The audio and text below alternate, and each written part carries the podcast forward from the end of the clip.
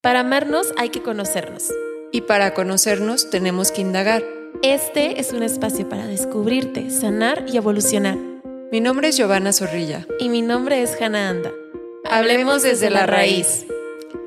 Hola, bienvenidos a este nuevo episodio. El día de hoy vamos a estar dando seguimiento a los episodios anteriores y creo que el de hoy en específico creo que es muy importante porque vamos a utilizar la asertividad como una herramienta para, sanar las cinco principales heridas que pudimos haber llegado a tener en nuestra infancia, ya sea por papá o por mamá. Y no solo te vamos a decir cómo sanarlas, sino también a que aprendas a identificarlas. Bienvenida, Hanna. Hola, me da mucho gusto saludarles. Y sí, como habíamos cerrado el episodio anterior, vamos a darle continuidad a esto de las heridas para que las podamos tener mucho más ilustradas la, la sesión otra vez. el episodio pasado estuvimos hablando de algunas características que podíamos encontrar, pero en esta ocasión vamos a hablar más acerca de películas para que ustedes lo puedan tener de una manera muchísimo más visual y les vamos a platicar de cómo es que podemos abordar cada una de estas heridas con una herramienta súper poderosa que se llama asertividad.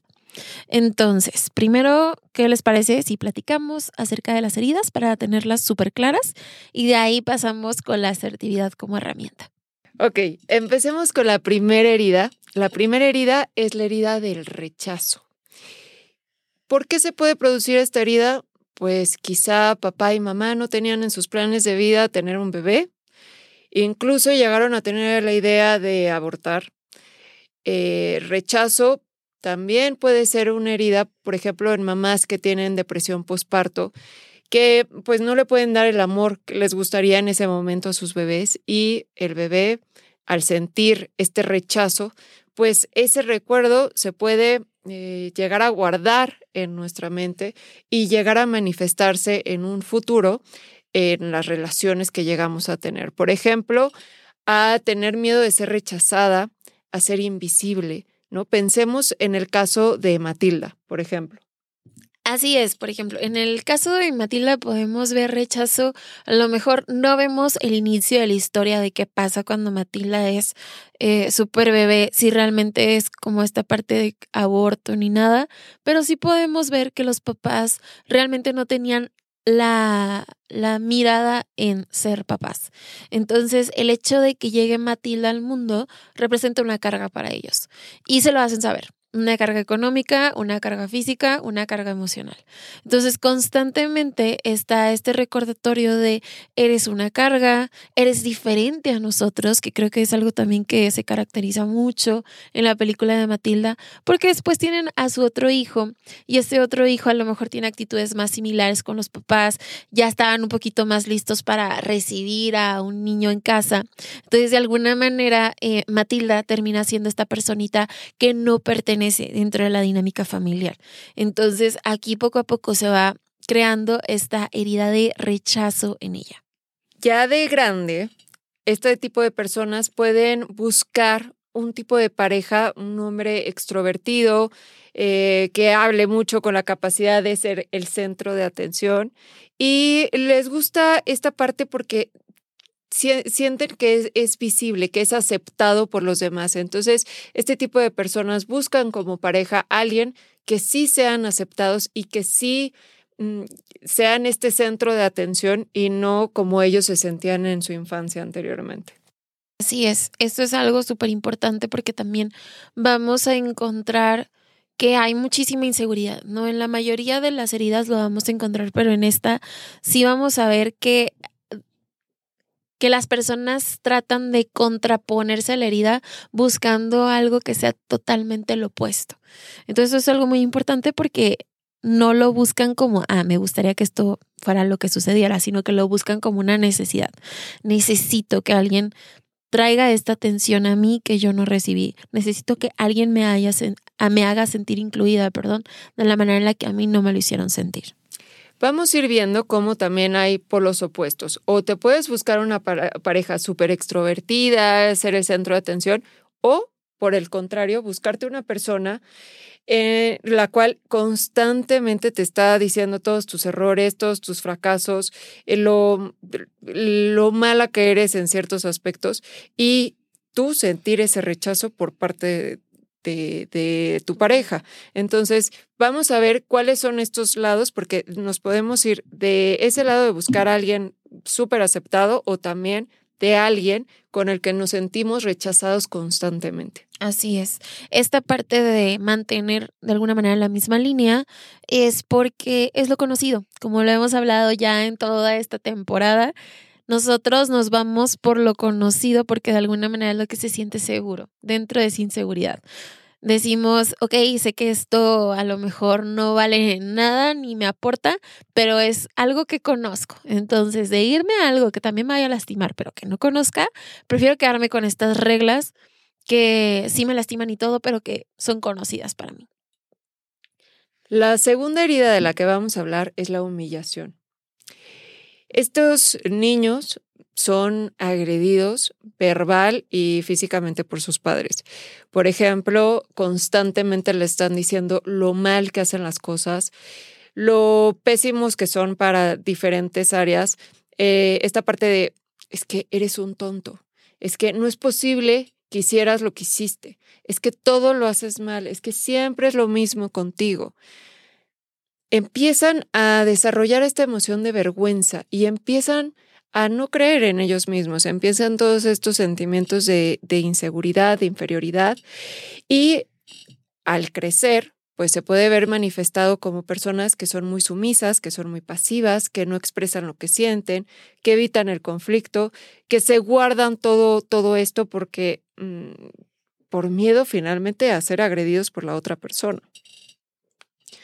Alguien que se nos viene a la mente como ejemplo podría ser la Cenicienta, ¿no? La Cenicienta fue humillada por sus hermanastras, por su madrastra, ¿no? En el momento que se murió su familia, pues ella se queda en una casa enorme con dos personas completamente desconocidas como hermanas y una madrastra que apenas conocía a su, a su padre y por lo tanto, pues ella se siente humillada ya que la trataban como sirvienta, literal, eh, le pedían que hicieran su, comida, eh, la limpieza, etc. Entonces ella desde chiquita fue muy humillada y avergonzada ante la sociedad y dentro de la familia.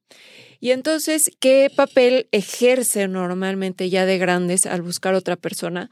Pues de salvadora, ¿no? De, de querer ayudar, de ser complaciente, de te resuelvo toda tu vida, porque, para que tú puedas estar bien. Así es. Eso por un lado. Y por el otro lado, se buscan también personas que las llegan a humillar, que las tratan muy mal, que las hacen hacia abajo, en donde repiten este patrón de la infancia. Así es. De ahí pasamos a otra que es la de la injusticia. Y esta tiene que ver con la autoexigencia que hubo de niño, pero también con la exigencia que hubo por parte de la familia sobre ti como niño, de lo que se supone que deberías alcanzar, del tipo de hijo, de hija que se supone que deberías de ser. Y esta presión constante por mantener cierto nivel. Entonces, aquí nos recuerda mucho una película que se llama The que si no la han visto, en verdad es una película que puede sanar muchísimo, porque nos vemos representados en cómo a lo mejor desde chiquitos nunca cuestionamos estas reglas que nos ponen, estos límites que nos ponen y vamos creciendo desde chiquitos con esta parte de, no, es que tengo que ser el mejor en todo, ¿cómo no, cómo no lo voy a hacer? O no, tengo que hacer las cosas bien a la primera, sino para qué las hago. O no, es que si no soy el mejor en lo que hago, pues entonces no tendría por qué estar haciéndolo. Y empezamos a ser muy rígidos, muy fríos, muy desconectados de nuestras emociones. Y, y se nos olvida que a final de cuentas viene de un regaño que se forma por un diálogo conocido. Si tú te pones a analizar o si te identificas con esta idea de la injusticia, seguramente vas a poder observar que el diálogo que utilizas contigo de autoexigencia ya lo conocías de alguien más. Y pudo haber sido una maestra, un maestro, tu mamá, tu papá, tus abuelos, pero lo fuimos diseñando conforme a expectativas que fuimos atrapando de otras personas o las propias. La siguiente herida emocional es la del abandono. Normalmente creemos que el abandono siempre es algo físico, ¿no? Por ejemplo, mamá nos dejó y nunca regresó. Pero aquí el abandono no solo nos referimos a la parte física, sino también emocional.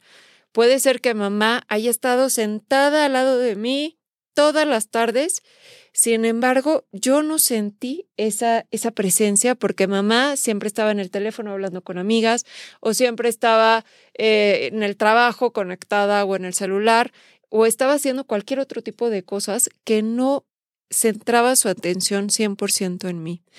Entonces, este abandono, cuando, cuando se desarrolla esta herida de abandono por la ausencia de padre o madre principalmente, acordémonos que estas son tendencias, no quiere decir que porque mamá no estuvo presente yo ya desarrolle esta herida en un futuro. Creo que eso es muy importante aclararlo, que estamos hablando de tendencias pero eh, es importante saberlas identificar. Entonces, cuando tenemos esta herida de, abandono, caemos en un futuro en relaciones muy dependientes, en donde no, estas, estas frases de no puedo vivir sin ti, sin ti no soy feliz, es que tú eres mi felicidad, es que sin ti me muero, etcétera, etcétera, pues caemos en estas relaciones codependientes, en donde de verdad sentimos que si esa persona se va, ya no somos nadie, casi casi no vale la pena vivir. Entonces, eh, es, repetir este patrón, este, esta herida, manifestarla en nuestras parejas. Así es. ¿En qué ejemplo podemos ver esta herida? Pues prácticamente en todas las películas de Disney. Justo eh, nos quedamos pensando a ver qué, qué película de Disney y en la mayoría, si se fijan, las madres son completamente ausentes, no, ni siquiera se habla de ellas en la mayoría de los casos. Entonces, podríamos decir que en general las princesas de Disney tienen esta herida de abandono y por eso al primer príncipe que ven es su príncipe azul y fueron felices para siempre, ¿no? que bueno, ese es otro tema del, del amor mágico, del amor de Disney, que también muchas de las personas pues crecimos con esa idea, ¿no? Que nos inculcaron de las películas, que nos inculcaron de lo que, lo que veíamos y la realidad es que es muy distinta. La realidad es que no existen personas perfectas, pero esta creencia que la otra persona me va a dar mi propia felicidad, pues es una eh, idea completamente falsa. Y estas personas caen en, tener este tipo de creencias y creer que la otra persona va a ser responsable de su propia felicidad. Entonces, por un lado, van a caer en este tipo de codependencia y por el otro lado, el polo opuesto sería el, el apego evitativo, ¿no? Prefiero alejarme de ti antes que me lastimes. Ya sé que me gustas, sé que me empiezo a sentir algo por ti y antes que tú te vayas, prefiero yo irme. Así es. Entonces, este tipo de personas pueden caer o en la codependencia o en evitar el compromiso. Así es, como ya vimos, en, en, todos vamos a tener estas polaridades. O lo evito completamente, o me rindo completamente, o trato de sobrecompensar el hecho de, de tener esta herida, haciendo o buscando algo completamente contrario a lo que viví. Y la última que vamos a tener por ahí es la de la traición. Y la traición viene cuando se rompen acuerdos o promesas que se tienen, ¿no? Cuando se rompen expectativas, cuando nuestros papás nos enseñan que pueden ser de cierta manera y luego actúan completamente de otra. Cuando de alguna manera nos aseguraban que las cosas iban a ser de cierta manera y terminan siendo de una manera completamente distinta. Entonces, es un poquito lo que vamos a ver en este tema de la traición, porque nos empezamos a sentir muy cómodos, ¿no? Muchas, platicábamos en el, en el episodio pasado que muchas veces nuestros papás cuando se sienten estables de pronto actúan de cierta manera, ¿no? Y son más cariñosos y son más eh, amables y más divertidos incluso pero luego llega un momento en donde no se sienten tan bien y parece que es otra persona completamente.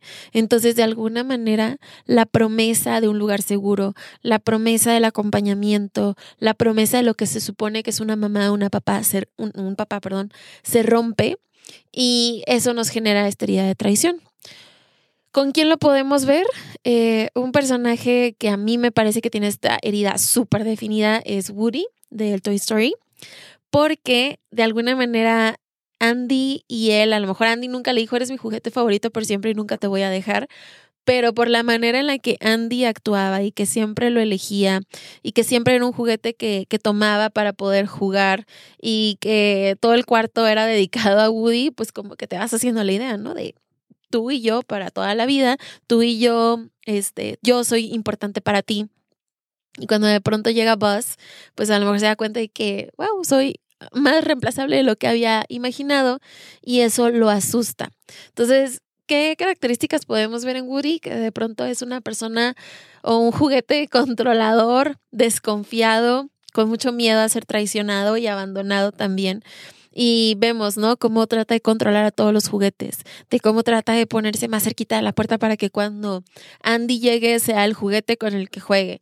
Es desconfiado de Buzz y trata como de hacer que los demás incluso también desconfíen de él porque se siente bastante traicionado por esta idea de que haya alguien más reemplazándolo.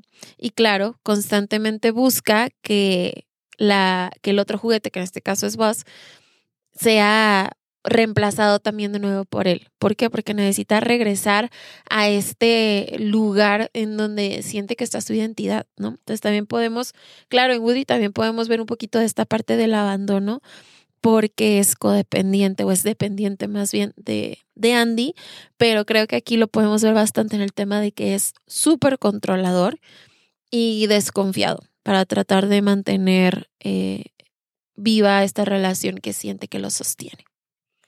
Totalmente. Acabamos de hablar de las cinco principales heridas de la infancia. Sin embargo, nos falta hablar acerca de la asertividad. ¿Qué es finalmente la asertividad? En la vida tendemos a tener tres, en general, tres diferentes conductas. Por un lado tenemos la asertiva, por el otro lado tenemos la pasiva y por el otro lado la agresiva. Vamos a mencionar brevemente cuáles son las características de cada una, porque a pesar que se escucha muy obvio, muchas veces no sabemos cómo sería actuar asertivamente en alguna situación hipotética. Entonces vamos a definirlas. El, el actuar agresivamente, siempre la persona va a pensar en sí misma. Nunca va a pensar en el bienestar del otro. Siempre va a ver por él y por lo general va a actuar de una forma violenta, ya sea con mm, palabras agresivas, ya sea con insultos, ya sea con aventando cosas, golpeando, etcétera, etcétera. Siempre va a ser algo violento. Y siempre se va a tratar de ver beneficiado. Trata de llegar a negociaciones en donde él se vea siempre beneficiado. Por el otro lado, el otro extremo es actuar pasivamente. ¿Cómo se actúa pasivamente? Siempre voy a pensar en el otro y no voy a pensar en mí. Así es. Entonces, siempre voy a poner a la otra persona encima de mí y por lo general la conducta que más realiza una persona pasiva es la evitación. Va a evitar el conflicto lo más que se pueda porque eh, tiene miedo, no sabe cómo lidiar con el conflicto. Entonces prefiere quedarse callado a eh, llegar a un conflicto y prefiere que la otra persona se quede con la razón, se quede con, con la negociación y él mantenerse en ese estado. Y la última es lo, la asertividad. ¿Cómo actúa una persona asertiva? Una persona asertiva siempre va a pensar en ella misma, pero también en la otra persona. Y aquí va a tratar de llegar a acuerdos. Un acuerdo siempre voy a pensar en tu bienestar, pero también en mi bienestar. Palabras claves para, para la asertividad, que ahorita lo vamos a relacionar con todas estas heridas emocionales, es pienso que, me gustaría que, en mi opinión. Entonces, cuando empezamos con estas palabras clave de asertivo, cambia completamente eh, la, la discusión o cambia completamente la comunicación con la otra persona. Normalmente cuando actuamos asertivos, la otra persona actúa asertivamente, pero... Existe el caso. No siempre. Ojalá fuera así, fuera una ley. Pero el hecho de que tú actúes de forma asertiva no te asegura que la otra persona también sea asertiva. Incluso la otra persona puede responderte de forma agresiva, pero tú ya te quedas con esa tranquilidad que actuaste de forma asertiva. Entonces vamos a relacionar esta parte de heridas emocionales con la asertividad como herramienta para sanar. Así es. Como ya vimos, cada una de las heridas supone una necesidad no satisfecha. Por ejemplo, si nos vamos al tema de el rechazo, pues una necesidad no satisfecha es la atención, una necesidad no satisfecha es el, es el afecto.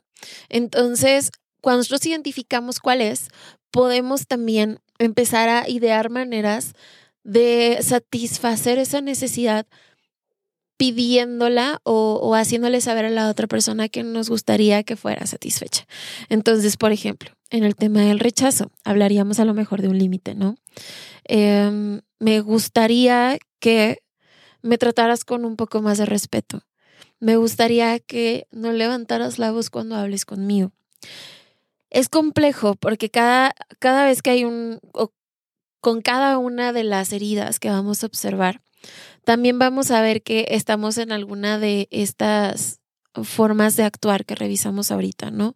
De que o, decimos, no, hombre, pues yo no quiero que me abandonen, entonces yo me abro completamente a la posibilidad de, de hacer lo que sea porque las personas se queden o digo, hombre, yo no quiero que nadie esté en mi vida, entonces no me importa y no lo busco. O eh, estamos en esta parte de, pues ya sé que no me van a tratar bien, pero no pasa nada, de todas maneras yo quiero estar aquí porque mejor esto a estar sola, ¿no? Entonces, em, al momento de practicar la asertividad, tenemos que tener muy consciente que nuestro propio diálogo puede que salga esta herida y que si, sintamos miedo, pues, de, de, poner a lo mejor un límite, de poder expresar lo que necesitamos, porque, como explicaba Gio, en cada una de nuestras maneras de actuar, pues hay de tres. O totalmente nos olvidamos de nuestras necesidades por atender la de los demás, o totalmente nos olvidamos de las necesidades de los demás por atender las nuestras, o tenemos esta opción de hacer un equilibrio de necesidades y de decir, bueno, tomo en cuenta las tuyas, pero también sé que yo soy responsable de sostener las mías. Entonces, en el tema del rechazo, la asertividad se vería como aprender a implementar límites, hablando siempre desde lo que yo necesito para que tu relación conmigo funcione y que mi relación conmigo también funcione. Y pues para todas, ¿no? Sí, es que lo A ver. ¿Cuánto dura Jos? Yo ya lo cerraría, creo.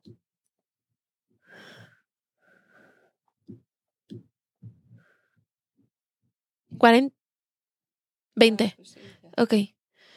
Entonces, por ejemplo, les digo, eso sería para el tema del rechazo, pero también sería para el resto de las heridas, porque a final de cuentas, como les decimos, lo que es importante identificar aquí es qué necesidad no satisfecha tengo y cómo la puedo satisfacer yo y cómo le puedo hacer saber a los demás que de alguna manera sus acciones no me están ayudando a tener una buena relación con ellos.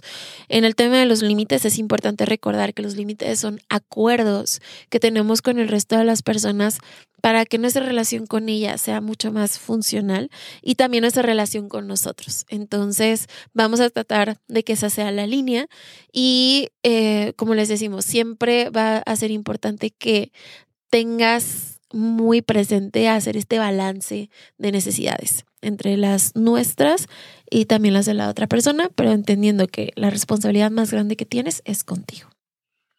Totalmente. Voy a recalcar algo que acabas de decir, Hanna, que creo que es súper importante, que es esta parte de llenar mis propias necesidades. No porque mamá o papá no me dieron eh, tal o me faltó tal, significa que ya me voy a quedar así. No, ¿Cómo voy a llenar esos vacíos de mí mismo sin necesidad de estar con alguien más o depender de alguien más para llenar esos vacíos?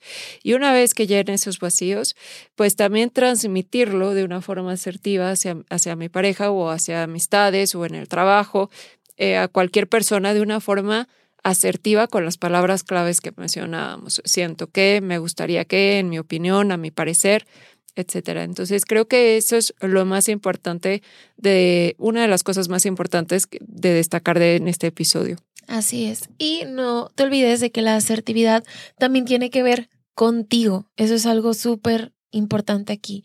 Em, ¿A qué me refiero con eso? A que el diálogo contigo también puede ser o muy pasivo o muy agresivo. Entonces tenemos que buscar que la manera en la que nos estemos hablando también tenga un equilibrio entre sé que estas cosas te dan miedo, pero también sé que estas son las cosas que necesitas, sé que estas son tus necesidades y que te abruma tenerlas, pero también esta es la manera en la que te puedes ser responsable de ellas, porque sí, el tema de la asertividad no es solamente para tener relaciones con otras personas, sino también con nosotros. Entonces, pues bueno, ese sería el episodio. Esperamos que les haya gustado. Recuerden ver los episodios anteriores para poder entender en mucho más profundidad todo este tema y recuerden también puntuar el episodio para que podamos seguir generando todo este contenido que lo hacemos con muchísimo cariño para todas para todos ustedes de forma gratuita. Así que los esperamos el siguiente episodio y muchísimas gracias por acompañarnos. Así es, nos estamos viendo. Gracias. Si quieres saber más acerca de cómo descubrirte, sanar y evolucionar, búscanos. Hannah anda en arroba My Healthy Mind Project en Instagram. Soy psicóloga cognitivo-conductual, especialista en neuropsicología, ansiedad y depresión. Y Giovanna Zorrilla en arroba MX. Soy psicóloga cognitivo-conductual, especialista en mindfulness, ansiedad y depresión. O bien, escríbenos a nuestro correo electrónico desde la raíz.podcast.gmail.com. Te esperamos.